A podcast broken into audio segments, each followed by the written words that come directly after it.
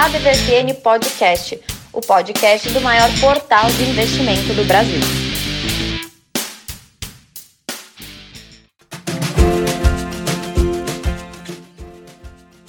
Sejam bem-vindos a mais uma edição final do mês, final de abril, do seu ADVFN Podcast, podcast oficial do maior portal de investimentos do Brasil, Haroldo Globo falando, trazendo todas as feras do ADVFN, do portal, do canal do YouTube, ou seja, o pessoal que entende pra caramba, gente com muita informação. E uh, antes da gente apresentar todo mundo aqui, vamos lembrar que no dia que teve ajustes no mercado internacional, o dólar teve a maior alta diária durante um mês, né? Durante esse mês inteiro. E o dólar fechou, o dólar comercial fechou a 5,43, uma alta de 0,096, né? Uma maior valorização uh, da moeda americana diária, nesse, nesse ponto de vista, desde o dia 24 de março, né? Naquela época o dólar tinha subido 2,2%, agora foi 1,79%. Então é bom ficar atento, pessoal, do dólar aí, que fica né, especulando, aquela coisa toda. Você que tem empresas que investem lá fora, que recebe capital de fora, compra em dólar, aquela coisa toda, fica de olho aí, né? Hoje foi uma, um dia bem interessante. E você que trabalha numa empresa que não sabe fazer hedge, né, que não sabe proteger, se proteger do, dessa volatilidade do dólar nos últimos meses, aí também é importante ficar atento. É. é, falou aí o Tramuja Júnior. Já vou aproveitar, então, Tramuja Júnior, bom dia, boa tarde, boa noite. É que você falou aí, como é que tá você? Fala, Haroldo, fala Baneto ou Brasa, né? Depende de como ele quer ser chamado hoje. Baneto. Olá, Renata, e olá, ouvintes do nosso podcast. Então, Tudo tá ótimo. Aí. Tudo ótimo. Renata, fala aí você então, como é que tá você? Daqui a pouco chegamos no Baneto, vamos explicar essa história. Tudo bem, Renata Silvestre? Renata. Ela tá no mute. mute você tá Renata. mutada, Renata. Você tá no mute. Agora eu tô aqui. Fala, Renata. Coisas que acontecem com a tecnologia. Tipo, você tá me vendo? Você tá me ouvindo? Tá tudo bem? Não tá dando delay? Coisas assim, faz parte. Agora deu, deu. É, eu tava aqui rindo, né, do, do Baneto, mas depois você vai contar o que que é. é sejam todos bem-vindos ao nosso podcast. Vamos lá, vamos arrebentar. É, o Baneto derrubou a gente. O Brasília Andrade Neto. É, agora, a partir de hoje, acabou o Brasa. O Brasa foi, é o apelido do Brasa, era até hoje. Agora é Baneto. Quem é o Brasília Andrade Neto, né? Ele juntou os dois nomes ali na, aqui na sala que a gente tá conversando, né? Não, aparece o nome dele com Baneto Neto. o duplo Neto. Como é que tá a Brasa? E aí, Haroldo, e aí, Tramujas, Renata, todo mundo, e principalmente o ouvinte da DVFN. Pois é, são também coisas da tecnologia, que quando você tenta registrar seu nome, você registra com a primeira coisa que vem à cabeça.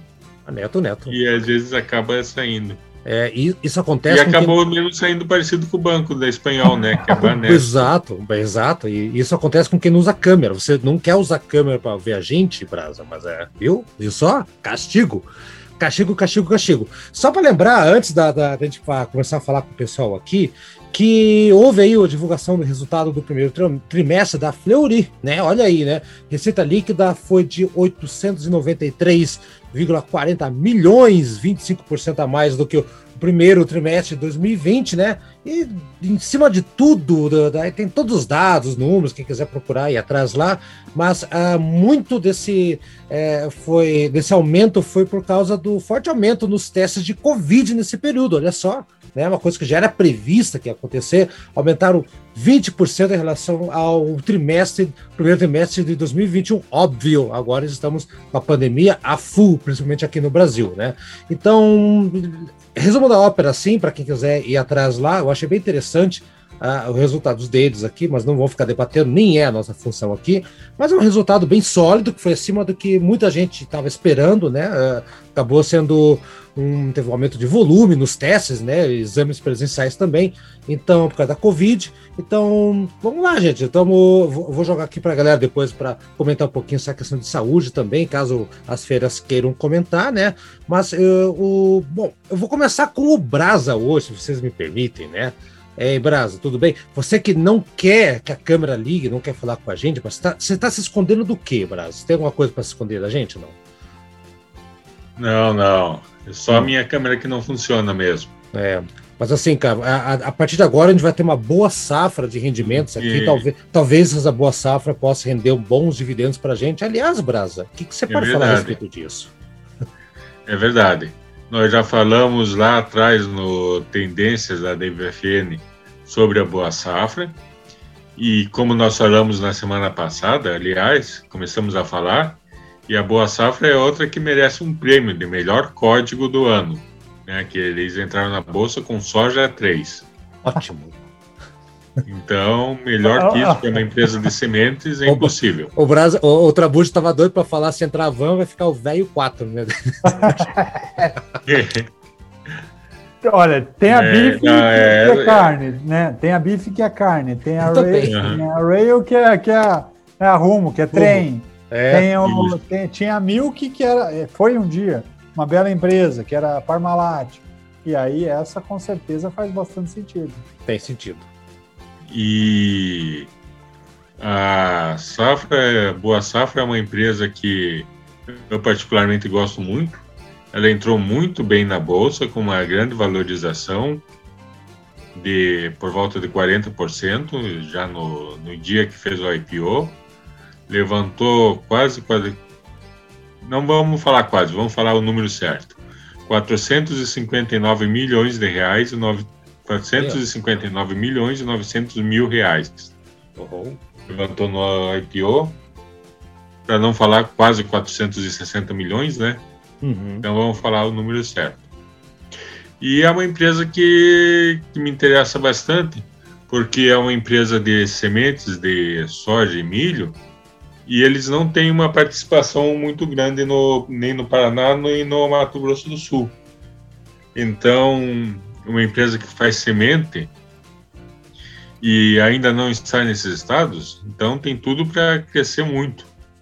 O link dela, Brasil, eu, eu, estudei pouco sobre essa companhia. O link dela, ela trabalha parecido com o que a Monsanto fazia, o desenvolvimento da, da semente ou, do, ou dos insumos para enriquecer o grão. Qual é o, o core desse negócio? Porque não é a produção agrícola, né? Não, ela não está como, como SLC, ela não não está pautada nesse modelo de negócio, né?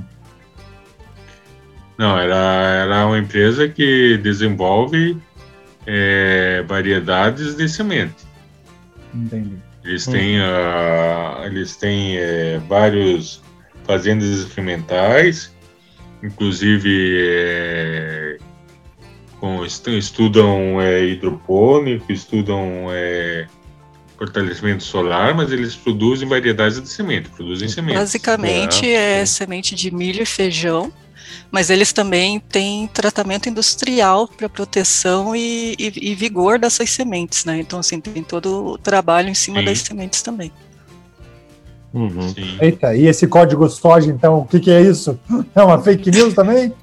Não, cadê, não, cadê não, a soja aí? Principal, semente principal deles é, é a soja. A, a soja, a soja está sendo vendida para a China, não sobra nada para cá. Acho que é por isso outra outra bucha. A soja vai toda embora, é. só fica, só fica não, o código. É, é verdade.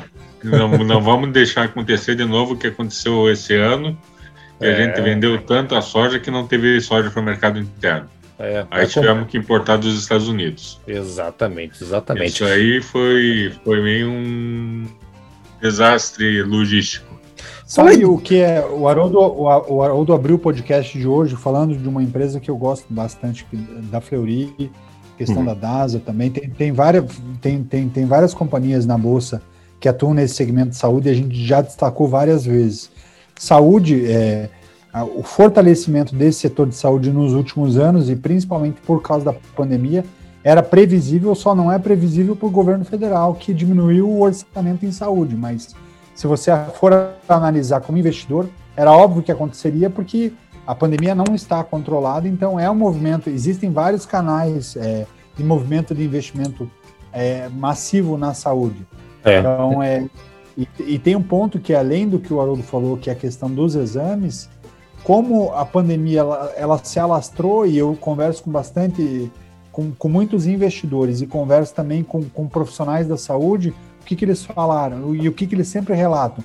Que a receita da saúde vem crescendo por causa de, de todo esse foco contratação e ao mesmo tempo de as empresas investindo mais na, nas companhias de saúde, é o governo federal que hoje participa, os governos de maneira geral que tem investimento 75% do mercado de saúde no Brasil, 25% é privado, então faz esse volume como um todo, mas o custo da saúde reduziu, porque a, a, algumas cirurgias eletivas que são caríssimas, elas estão deixando de acontecer por, por, por conta da pandemia. Então você aumenta a receita e você diminui o teu custo primário, teu custo principal, principalmente algumas cirurgias eletivas. E aí é, você tem exato. todo um contexto positivo, né? A tecnologia, então, tem muita, até tem muitas consultas que tinha presença física não estão acontecendo também. Então tem, tem esse detalhe também. A telemedicina e, ganhou mais peso e, e, se tornou mais real, né? Você, você pega a Mil, ela já começava a fazer os insights de telemedicina em 2019 e 2020. Quando veio a pandemia, aquilo ganhou uma força absurda na, na rede de clientes uhum. dela. E aí, é. e todas as outras também seguiram a mesma linha. Agora, falando de pandemia, tá, a gente tá falando de pandemia, de, de, de soja que foi para fora, aquela coisa toda. Ô, Renata, a, essa semana na, na, na, na, Bolsa, Bolsa, parece, eu não, não vi direito, mas parece que a Bolsa baixou ali dos 120, dos, do, dos 120 mil pontos, aquela coisa toda, né? Parece. E tem alguma coisa a ver essa história da CPI, onde até, até que ponto a. a bom, a, acredito então, que assim, no acumulado da semana, também, o Ibovespa ele fechou em queda de 1,36%. Como é que foi essa, essa é, Mas assim, se a gente for ver ali no acumulado do mês na, inteiro, ainda está em alta de 1,94%, né? Então, ainda está tá ganhando no mês, digamos assim.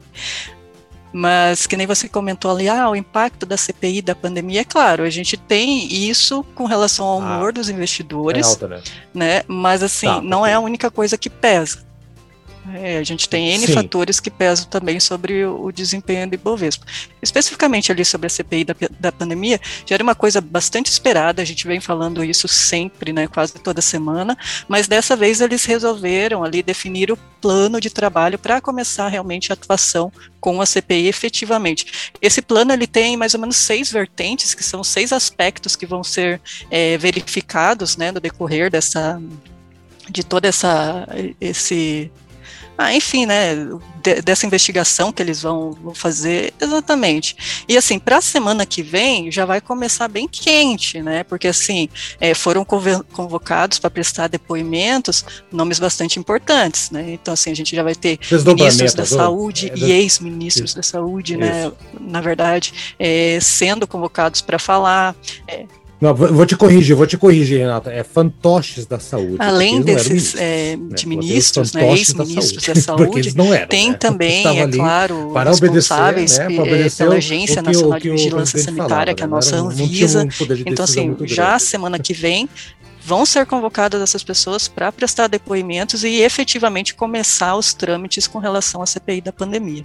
Então, assim, é possível sim que a gente veja um impacto já na próxima semana, mas é claro, é, é tudo varia conforme outros elementos também do, do mercado, né? Exatamente. E, e... É, eu, Brasa. eu. Desculpa, Haroldo. Pode é, falar. Posso falar?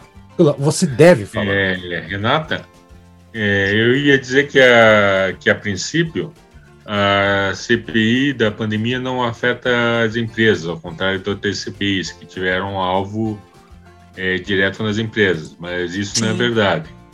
Eu estava vendo hoje é, que a, a CPI da pandemia é resultado da própria maneira como a gente lidou ou não lidou com tudo isso que está aí. Então, eu estava vendo hoje, é, uma declaração da Liberty Media, do pessoal que cuida da Fórmula 1, estavam é, falando sobre esse negócio da, da pandemia em vários países que cancelaram o Grande Prêmio do Canadá, que seria agora.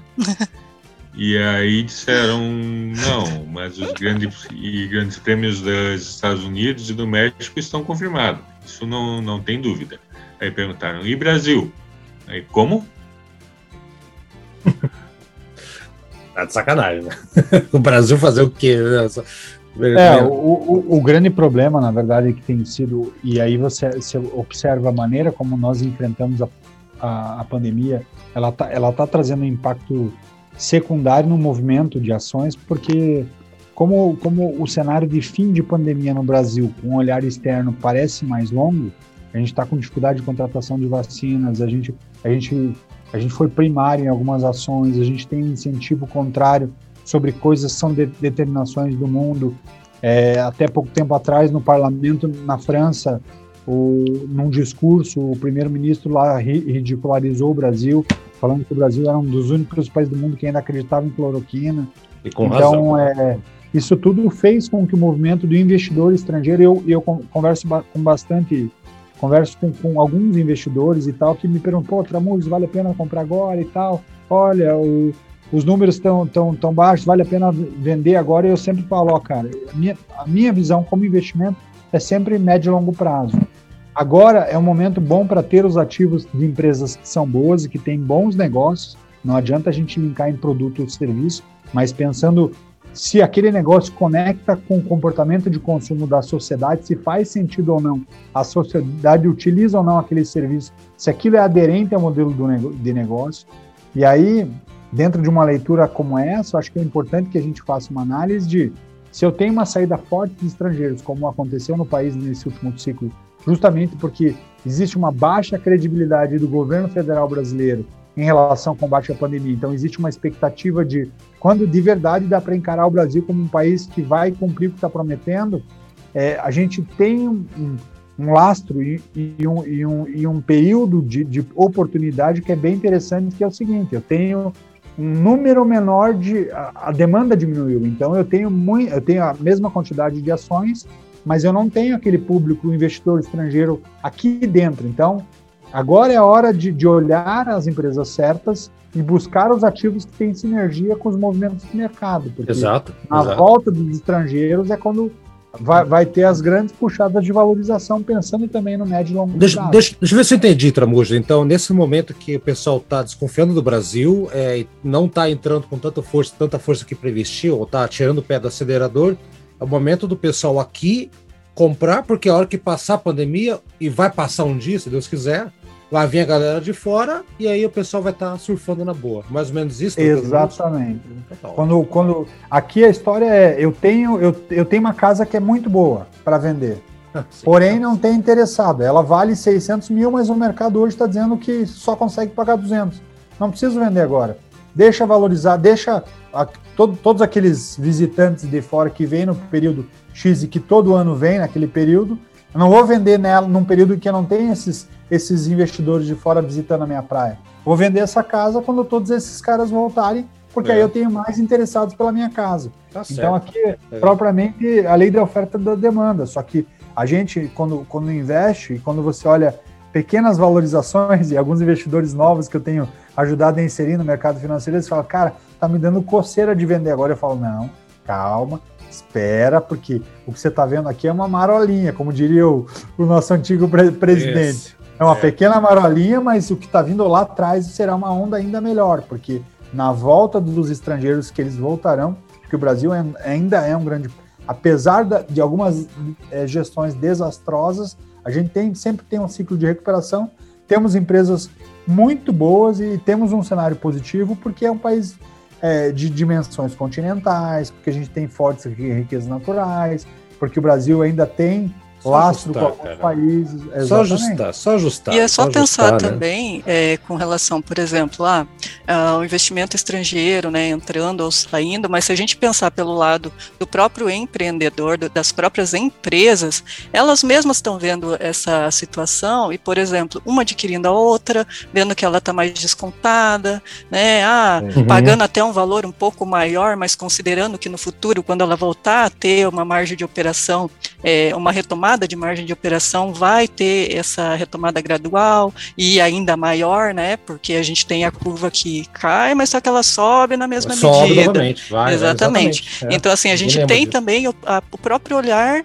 das empresas, né, da governança corporativa, é, dentro também desse sistema.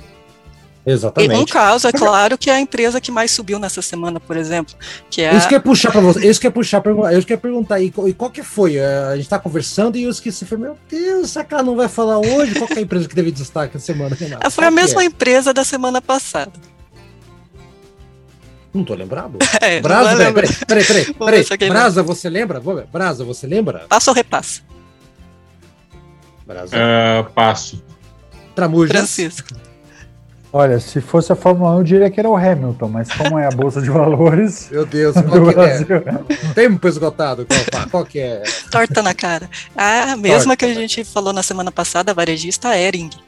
É, ela subiu ah, bastante na semana passada e nessa também, justamente pela questão de é, ter feito ali né, as negociações com o grupo Soma, né? Então assim somou ao grupo Soma. ela foi, ela nesse caso ela foi consolidada. Né? Isso.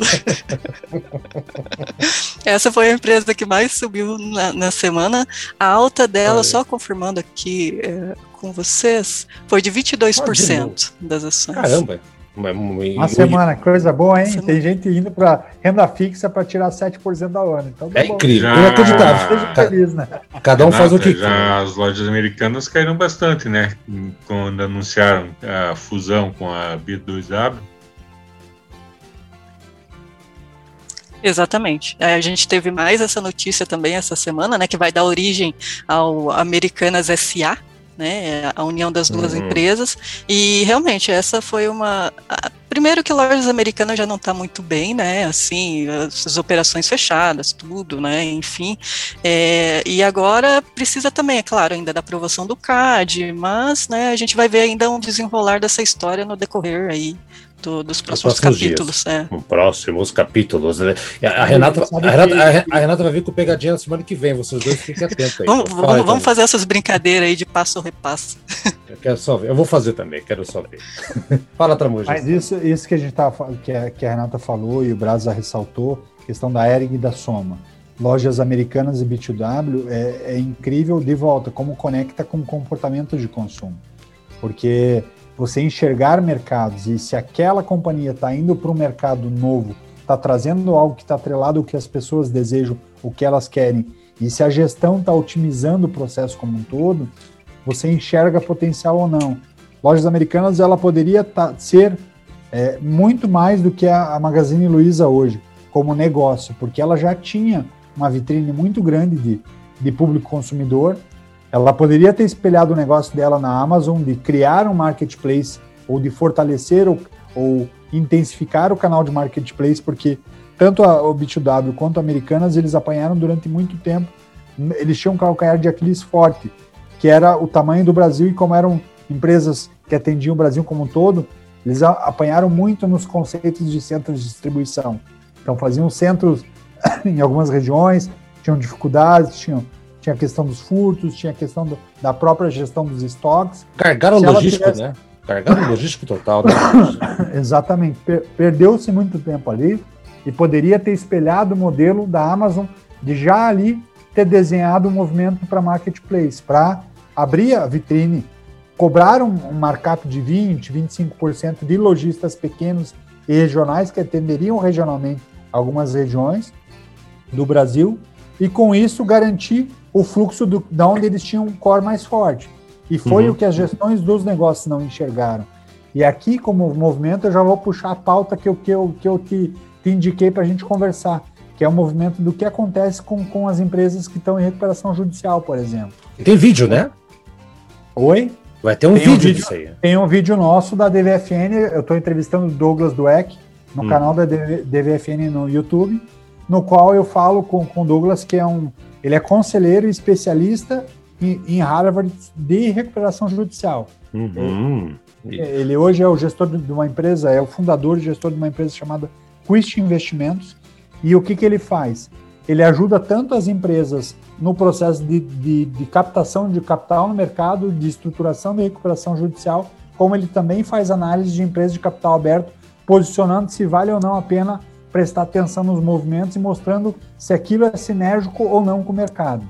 Ó, que legal, que entrevista boa essa aí. Eu não vi ainda, Bem, já tá, muito já, bacana, muito bacana. Já mesmo. tá no ar, gente. Eu, tá. eu, acabei de, eu tava, acabei correndo para cima para baixo aqui, então acabei não vendo, já está no ar. Vou, vou colocar o link na descrição aqui também e vou, vou assistir também, Tramujo. Deve estar tá bem interessante. E aí. é bem. E deve... A gente, dá uma, a gente dá uma passada sobre algumas das queridinhas que estão em recuperação judicial. É, quando a gente fala da, da Oi, é talvez o ativo que mais gere burburinho. A gente fala um pouquinho também da, da Saraiva, da, das livrarias Saraiva, e uhum. fala da, da Eternit posicionando por que cada uma delas é diferente e deveria ser analisada de forma diferente. Porque o que, que acontece muitas vezes com a desvalorização de um ativo quando está em recuperação judicial? E eu mesmo tinha um pouco de preconceito na leitura. Ah, não, essa empresa está em recuperação judicial, não vou investir. Porque antigamente, a antiga lei de concordata no Brasil, o que, que ela fazia? Quando uma empresa entrava é, com pedido judicial para fazer a concordata, ela tinha até dois anos para fazer o pagamento da dívida. Uhum. Se ela já vinha mal durante um período, em dois anos. anos, era muito pouco provável que ela conseguisse reverter um cenário negativo. Uhum. O que, que acontece agora? O Brasil trouxe para cá um modelo muito parecido com o que acontece nos Estados Unidos nos últimos anos, que é a empresa negocia com os credores e ela pode negociar um prazo de 15 anos, 20 anos, e descontado, porque o credor fala, ó, ou você aceita receber 60% do valor que você tem em 15 anos, ou eu fecho a empresa e você não recebe nada. E aí existe um processo de negociação e, e, a gente pontua, e o Douglas traz isso na conversa, ele fala, cara, a Eternity, por exemplo, ela está acelerando o pagamento dos credores e ela, inclusive, está comprando, comprando uma planta de 100 e 110 milhões.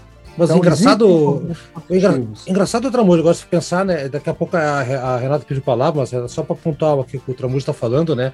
Se tivesse, como o nosso país é atrasado, né? Se tivéssemos com isso há anos atrás, é, vai lá, Mesbla, é, que, é, que outras lojas que, que é, gigantescas. Map, Mesbla, é, quantas Marabras, coisas. É. lojas HM aqui no Paraná, não sei se ela se estendeu para outras regiões. A né? própria então, Gurgel. Quantas Gurgel. É. Eu vi o Gurgel hoje, a minha mulher, minha mulher é colombiana, ela olhou, o que, que é isso? Eu falei, chama-se Gurgel. Ela, ok, o que, que é isso?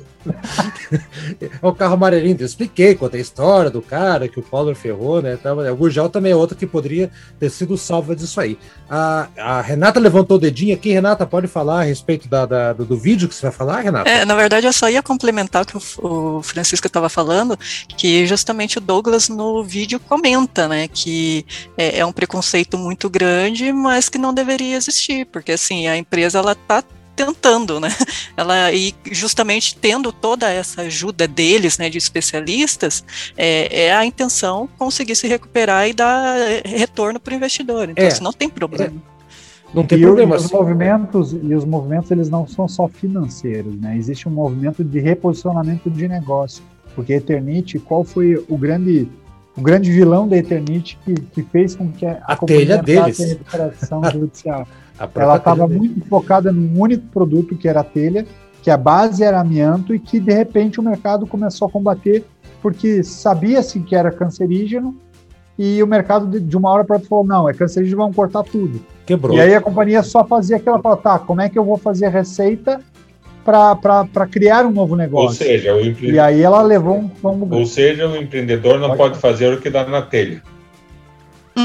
É isso aí, Braz, é isso aí. Ai, não, ai, boas, é e aí a companhia começou a fazer, ela, ela pediu recuperação judicial e reposicionou o negócio. Então ela tem piso, ela tem metais, ela trabalha com telha solar para produção de energia solar, então ela está bem posicionada e enxergando o negócio de maneira diferente. Sim, Se você sim. olhar e analisar de forma mais profunda, e na entrevista a gente aprofunda mais, é um pouco mais dentro, o que de verdade a Oi está fazendo para mudar o cenário? Será que ela está fazendo algo diferente ou não? Ou, ou o investidor que está na Oi está só especulando porque o nome da, e a marca é muito forte? A Saraiva, será que a Saraiva está buscando outros modelos de negócio ou só vender livros em grandes livrarias de shoppings? Existe um uhum. movimento diferente além disso ou é. não? Vai dizer que a culpa é do Kindle, né? É, é, não, não, eles inclusive vendiam equipamento. Assim, é, é, eu tô bem curioso agora, fiquei bem curioso. Eu vou, vou assistir realmente o vídeo. Eu sempre assisto, mas não, dessa semana tava tão corrido. Última semana, galera, é, última semana do mês é, é, é, praticamente impossível a gente fazer alguma coisa. Não sei, você acha que todo mundo E, e a gente não falou no vídeo de um ativo que é bem interessante para o investidor analisar, que está com o mercado de alta, que é de, de uma companhia chamada Viver. É uma, uma construtora, uma incorporadora, uma construtora de prédios, e, essa, e a Viver ela pediu recuperação judicial justamente para posicionar negócio. Ela já está com um movimento bem positivo, os imóveis estão no movimento de alta novamente, de investimento de alta. Vale a pena acompanhar, porque agora é a hora que, que pouca gente está falando, mas e que o ativo está subavaliado também pelo preconceito da, do carimbo do RJ. Né? É, exatamente. É... Tá aí, fica a dica. Ô, Brasa, só, um só, só deixar a galera que estiver ouvindo aqui o programa, e muita gente vai estar tá ouvindo também, que tá o link na nossa descrição, ou vai lá no canal do YouTube da DVFN Brasil, que você vai ver essa entrevista do Tramujas, com certeza vai estar tá muito boa. Fala, Brasa. Só para complementar aí no caso de, da empresa é, refazer os seus caminhos, né, saber para seu posicionamento, a Via Varejo acabou de mudar de nome, né? Ela adquiriu uma, mais uma fintech e e ela passou a se chamar só Via. Por quê? Porque é o posicionamento dela para mostrar que não, nós não somos mais varejo, nós somos agora uma empresa de soluções assim. E são movimentos muito interessantes que muitas vezes o, o investidor médio ele não se preocupa. Mas é muito interessante ver assim o que, que a empresa está pretendendo. Uhum. Interessantíssimo também. Uh, uma última pergunta antes da, da, gente encerrar aqui o programa, nossa conversa, é, Tramujas. Então, é possível uma empresa que queira mudar seu posicionamento partir mais ou menos para esse lado aí? É, é, é, não pode ser um pouco perigoso isso aí, não? Ou bem estruturado e, e, e, quando a empresa, talvez a, a grande vantagem da, das companhias que, que pensam à frente seja o processo de comunicação. Link que ela tem com o mercado dela, então, se o mercado dela entende por que, que ela está fazendo movimento e está direcionando o negócio de um lado ou para o outro, para onde está indo, e ela está bem conectada, é, ela tem de fato valores que estão conectados com o mercado dela e com quem acredita na companhia, eu acredito que é sim um movimento extremamente saudável é. e faz sentido. Então tá bom, então. E nós tivemos essa semana também, a Renata entrevistou um jornalista, o Ednei Jordani, que trabalha comigo, tra também tem um podcast junto com o Tramujas, e fala um pouquinho aí, estamos quase no, na reta final aqui, Renata, essa entrevista sobre o que, que é, tem a ver com o tempo que a gente falou esses dias também aí, né? Você quer fazer pegadinha? Aí também tem, né? Exatamente, a gente pegou, semana passada, o Baneto comentou aqui com a gente so, sobre a Bia do Bradesco, né, que é assistente virtual, que é, eles começaram, enfim, uma ação com relação ao assédio que a própria assistente virtual estava recebendo, e aí juntou também a Magalu, do Magazine Luiza, né, que é a, o avatar deles. É, é, uma ação gigantesca, né, que foi mobilizando uma e outra empresa que tem seus próprios assistentes virtuais, e a gente fez uma matéria muito especial trazendo também a respeito desse assunto a visão de uma psicóloga a respeito ah, é de uhum. assédio, né, entendendo ali o, dentro da mente como que funciona da realidade e como que funcionaria isso também dentro de uma tecnologia. E a gente conversou, é claro, com, com seu colega também, e nosso ouvinte, né? Até agradeço muito por, por acompanhar ele sempre ouve. a gente, né? O uhum. Jordani, e ele comentou mais dessa questão da relação da tecnologia com o marketing das empresas, né? Porque querendo ou não, para o marketing do Bradesco é ótimo, né? Fazer toda essa ação, toda essa coisa. É, e também a questão do cliente final, né? Como que, como que acontece toda essa, essa ligação.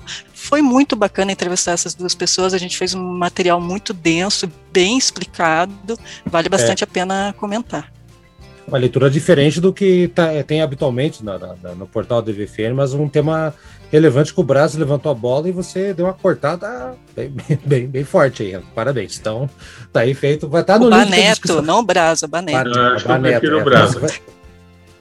Ah, então muda o nome. Vou mudar o nome. Tá, da Baneto. Muda o nome é. e coloca um avatar, a gente não pode te ver. É, é isso aí. Boa, boa. Assistente ah, eu, virtual eu, do Baneto. Eu sei, pera esse, é nosso esse é o nosso protesto. Não, nada disso. O, o Brasa torce para um time chamado Paraná Clube, que acabou de perder para o Clube Atlético Paranaense no Campeonato Estadual, 1 a 0 Então ele tá com a camisa Não, não, não. Você pode falar que o Brasil torce pro Rio Branco, mas o Rio Branco perdeu semana passada, não foi? Também, também? É, então ele, tá, ele tá, tá, totalmente no escuro, o Brasil, não tem jeito. Né, Brasil? É, acho que o Brasil sabia que o Paraná tinha perdido, agora tá sabendo, Brasil. Então tá, eu vou me despedir então de vocês aqui, fazer hoje o programa tá, tá bem interessante, bem curtinho. Então, o primeiro, quem primeiro que entrou primeiro aqui foi a Renata. Então, Renata, obrigado pela participação e até semana que vem. Vamos lá então. Obrigada, Haroldo. Obrigada, Francisco, Bra, Baneto. Agora, Baneto. Baneto. Obrigada a todo mundo que está nos ouvindo também e até a próxima. Tá aí, Tramujas, você não é o Traneto, né? É o Tramujas Júnior, pode ser Trajúnior. Então, segue a tendência do Brasa, Trajúnior, tá todo mundo mudando o nome, via Varejo, via o Brasa, Braneto. Então, Tramujas, Trajúnior, se você quiser. Via mudar. Varejo, via, ponto frio é só ponto, né? É. A coisa tá, tá, ficando curta, né? Seguindo uma tendência linguística. Né? Isso. Tá aí, então, Obrigado, boa noite, então, Tramujas. Valeu, boa noite, Haroldo, boa noite, Renata, boa noite, Brasa, e boa noite, ouvintes da DBFN. É Baneto, você errou. Vai, tchau, Baneto, até semana que vem. É, boa noite, pessoal. É, só rapidinho, a Riachuelo foi nessa de encurtar o nome e se arrependeu pelo jeito, né? Porque voltaram a assinar a Riachuelo inteiro. Então, boa noite, Sim. Francisco, boa noite. É, todo mundo, Renata, Haroldo e o. Esqueci o meu nome! É vingancinha. Vingancinha. Ah, boa, boa. É, vingancinha. Tá, vai. Abraço, galera. Até semana que vem. Abraço e tchau pra todo mundo.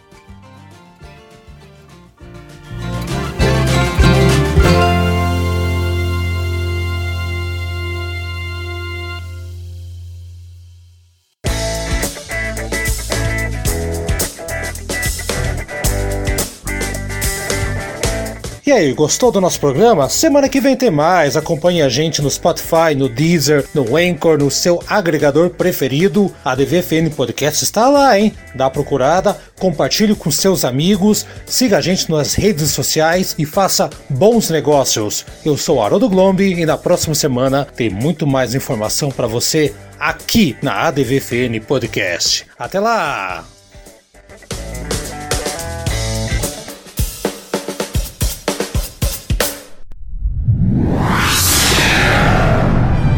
Uma produção na pauta podcast.